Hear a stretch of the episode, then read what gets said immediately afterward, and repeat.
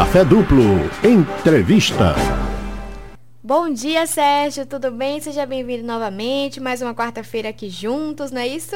Bom dia, Bruna Ferraz. Bom dia a todos os ouvintes. Estamos juntos aí, vamos em frente. Vamos sim. Bem, Sérgio, temos aqui algumas perguntas de uns ouvintes. O que que o like proporciona na mente do ser humano? Qual é o efeito do like? Bom, primeiro para quem não sabe, o like é aquele gostei que a pessoa coloca depois de alguma publicação na internet, seja no Instagram, Facebook, aquela, aquele, aquela mãozinha positivo, porque nós estamos no Brasil, mas a gente fala inglês aqui, né? Então tudo que tem aqui é inglês, então é, é like. Então você não dá um gostei, você dá um like. É um problema isso, é um, é um tema que a gente vai falar um dia aqui no Café Duplo, é sobre essa nossa submissão né, da sociedade brasileira. Mas, de qualquer forma, voltando à questão, o que o like proporciona na mente do ser humano é o saber que foi aprovado, é a aprovação. Isso é o que o like provoca. É saber que uma atitude sua ela foi aprovada pelo grupo ou foi aprovada pelo, por uma pessoa específica. Tem muita gente que sofre, às vezes coloca uma postagem que está e que acha que aquela postagem é maravilhosa, que aquilo é muito bom, coloca ali e aí está esperando assim 500 likes e vem 5, porque nem sempre o que você gosta é aquilo que o outro gosta. Mas esse é o ponto importante, porque eu gosto de alguma coisa, acho bacana, aquilo faz bem para mim, eu não preciso da aprovação do grupo. Eu preciso é saber que aquilo faz bem para mim e não faz mal para ninguém. Se fizer bem para mim e não fizer mal para ninguém, que mal há nisso? Então a gente tem que tomar muito cuidado, porque o like ele é diretamente ligado com essa aprovação. E uma coisa interessante é que a gente não precisa ser aprovado por todos os grupos. Em outras palavras, ser rejeitado por alguns grupos é até bom, porque você vê o seguinte: vamos dizer assim, uma quadrilha de bandidos. Eles rejeitam a pessoa porque dizem que ela não serve para aquilo. Isso é um atestado de idoneidade, né? Você ser rejeitado por um grupo que é ruim significa que você é bom. Então, nem sempre o problema da rejeição está na pessoa. Às vezes o problema é o grupo inteiro, mas a gente tem a tendência sempre a puxar para o lado que nós somos o problema. E por isso que essa resposta de like, de aprovação, está muito importante aí nos dias de hoje. É uma pena, mas é uma realidade.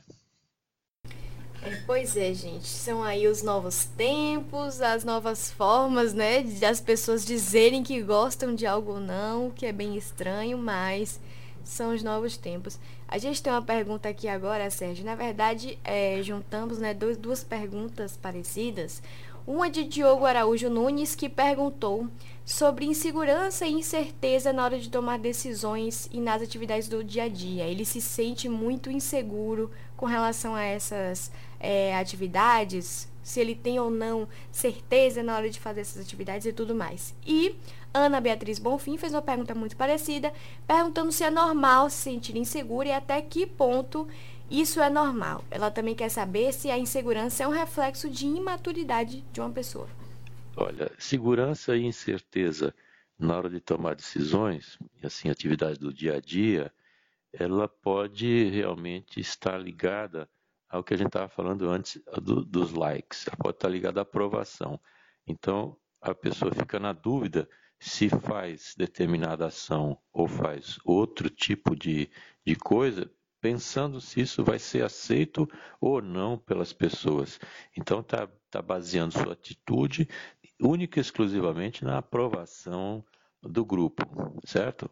Claro que, em medida geral, você faz algo que seja adequado ao grupo. E para isso existe uma referência social, uma referência cultural que vão dizer para você mais ou menos o que é o certo e o que é errado. Esse código, essa moral coletiva da sociedade vai te dizer é, o que você está fazendo é um certo ou errado. Então, pode haver uma certa insegurança naquilo que você vai escolher, sim, não tomar decisões. Agora vamos trocar insegurança por cautela nas questões da, de tomar decisões. Você pode ser cuidadoso para tomar uma decisão. Vai comprar um apartamento, você tem que ver, por exemplo, se sua renda mensal vai ser suficiente para você poder pagar as prestações.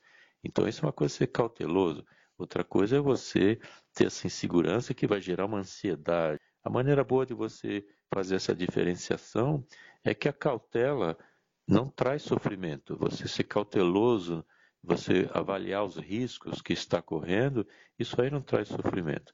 Agora, quando é ansiedade, quando é outro tipo de coisa, vai trazer sofrimento. Então, essa insegurança na hora de tomar decisões pode ser uma questão de cautela. O que tem que ser avaliado é o seguinte: se a insegurança impede você de tomar decisões, se você não consegue tomar decisões em função de uma insegurança, então tem que procurar ajuda para poder destrinchar o que é que está acontecendo. E da mesma forma aí a pergunta de se insegurança é normal, até que ponto é normal, e se insegurança é um reflexo da imaturidade, eu diria que a insegurança é um reflexo da infância, não, não necessariamente da imaturidade. Na outra questão, se é normal ter insegurança, até que ponto isso é normal? E se insegurança é um reflexo da imaturidade. A, a insegurança é um reflexo de algo que foi construído de uma forma que deixou a gente lá atrás na dúvida. Em algum momento tivemos dúvida do que estamos fazendo é suficientemente bom para agradar alguém, provavelmente pai, mãe, e aquela história de a gente fazer algo em função de atender a expectativa dos outros. E aí pode gerar essa insegurança no sentido de que se eu não fizer bem feito, eu posso não ser aprovado. Você vê que nós estamos girando aqui sempre na questão da aprovação. É o like, essa insegurança, ela está em função das aprovações também. O que é normal? Normal é você ter uma certa ansiedade diante de algo que é novo, que está aparecendo. Você vai falar na rádio, aí Bruna Ferraz lhe chama e diz: agora é você que vai falar. Isso pode, isso pode gerar uma certa ansiedade para a pessoa que não está acostumada. Ela pode, vai, vai abrir uma cortina e você vai começar a cantar para um público. Essa ansiedade que pode bater antes, isso é normal. Ou seja, terminou a causa, ela passa também. Aquela ansiedade de esperar o resultado no vestibular, ela é uma ansiedade normal. Você quer saber o que, que aconteceu, qual é o destino, o resultado do seu progresso, etc. Mas a hora que sai o resultado, a ansiedade some. Aí vai entrar uma alegria, uma tristeza no lugar, mas aí é uma outra coisa, né? Ok, para você que chega agora, estamos conversando com o psicólogo Sérgio Manzioni. Sérgio, ele está respondendo aqui perguntas dos ouvintes, né? O que levar em consideração na hora de escolher a linha teórica mais adequada com o indivíduo? Acho que ele quer dizer no momento né, de atuação profissional como psicólogo, Sérgio o paciente que, que fica escolhendo um psicólogo através daquela linha da abordagem teórica de cada um, qual é a mais adequada ao indivíduo. E eu digo o seguinte: o paciente não tem que escolher muito qual é a linha adequada, porque essa questão da abordagem teórica ela é muito mais importante para o psicólogo do que para o paciente. E porque, em, regra geral, é, quaisquer abordagens aí sendo bem feitas, elas vão trazer um resultado satisfatório, desde que tudo seja conduzido bem, então tanto faz se é psicanálise, se é behaviorismo, se é cognitivo comportamental, se é junguiana, se é humanista, não importa qual é o tipo da abordagem. O que importa será como isso vai ser manejado na hora da, da consulta, na hora do trabalho em si. Existe também uma tendência que algumas coisas que acabam virando é meio moda, né? Então, alguns acham que certa abordagem é melhor do que outro tipo de abordagem. Isso é muito muito questionável, muito relativo e acaba virando uma coisa assim meio comercial até. Não, se você fizer tal abordagem, ah, por exemplo, se você fizer a teoria cognitiva comportamental, conhecida como TCC, não, essa é específica para isso, é bom quando você tem tal coisa. É, não é bem assim, não. Então, essa avaliação não precisa se preocupar tanto aí com o tipo da abordagem. O que você pode fazer aí para diminuir essa dúvida é exatamente é se for alguém é, indicado, um psicólogo que seja indicado.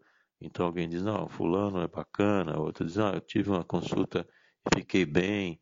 Então você acompanha a, evolução de alguém, a pessoa não estava legal, depois ficou melhor, você diz, pô, então aquele psicólogo é legal. Vá por indicação, mas não se preocupe não com a abordagem. Todas em tese vão funcionar. Pois é, e Sérgio, mais uma pergunta aqui. A minha família está toda envelhecendo e eu tenho medo de ficar sozinha. Não me casei, nem tive filhos e o medo de não ter ninguém me atormenta dia e noite. E aí, Sérgio, o que diz Elizabeth? Bom, primeiro vamos comemorar aí que sua família está envelhecendo, porque isso significa que eles estão conosco, estão vivos. Isso já é algo que é para ser comemorado. O que você pode fazer e deve Tá certo que em tempos de pandemia isso não está muito fácil, mas você tem que expandir, você tem que aumentar seus grupos de contato, seus grupos sociais. Então, seja isso numa igreja, seja um trabalho voluntário, seja é, num centro espírita, seja com amigos, seja sair para dançar, aprender a dançar, seja qualquer coisa que, que possa te levar a um trabalho conjunto com outras pessoas o, uma boa porta para ampliação de, dessa rede de apoio, dessa rede de, amiz, de amizades, né?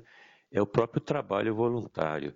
É onde você vai fazer algo que é muito, que traz muita satisfação e ao mesmo tempo você vai encontrar pessoas que estão ali com o mesmo objetivo, pessoas que estão ali vibrando na mesma frequência, com objetivo comum, e normalmente nos trabalhos voluntários as pessoas estão despojadas aí de, de vaidade e de, de outros tipos de coisas prejudiciais. Normalmente sim, claro que isso tem em todo o grupo, mas você precisa começar a testar novos grupos, a se ampliar, a participar de, de cursos, fazer um curso, fazer, se possível, aí, tanto faz o curso, pode ser um curso simples, um curso de, qualquer, de pouca duração, pode ser uma faculdade. O importante é você ampliar os seus grupos, é você ampliar o número de pessoas que você conhece e você tem que testar isso, porque senão realmente você fica sozinho, não só por causa da família, mas também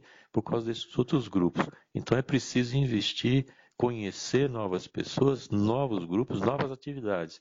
Eu acho que o trabalho voluntário é uma boa porta aí de entrada para ampliação eh, do grupo de pessoas conhecidas. Ok, Sérgio, infelizmente nosso papo vai ficando por aqui. Deixa aqui os seus canais para as pessoas identificarem você, acharem você nas redes sociais, conferirem seu trabalho. Eu recomendo muitíssimo. E Sérgio está presente em várias plataformas, não é isso? Conta aí para todo mundo.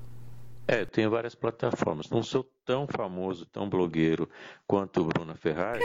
Então, para me achar no meu site, sergiomanzione.com.br, Manzione é M-A-N-Z-I-O-N-E.